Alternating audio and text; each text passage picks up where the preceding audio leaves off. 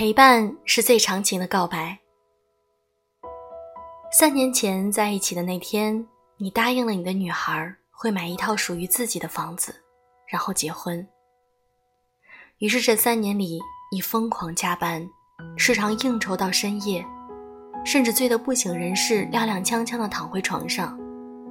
终于，你凑齐首付，终于能实现对心爱女孩的诺言了。然而。他却在此时转身离开。当你看着他的微信留言，才知道比起房子，他更希望在最需要的时候你能陪伴在身边。女孩一个人看病，一个人过生日的时候，都缺少了你的出现。不知不觉，他心里的位置空出了一个角落，再也无法填补。或许有的人觉得，没有物质的爱情就像一盘散沙，但是。物质给的再多，也比不上在他需要你的时候，你就在身边。陪伴是最长情的告白，这句歌词被唱了又唱，但许多人却在忙碌中忘记这点。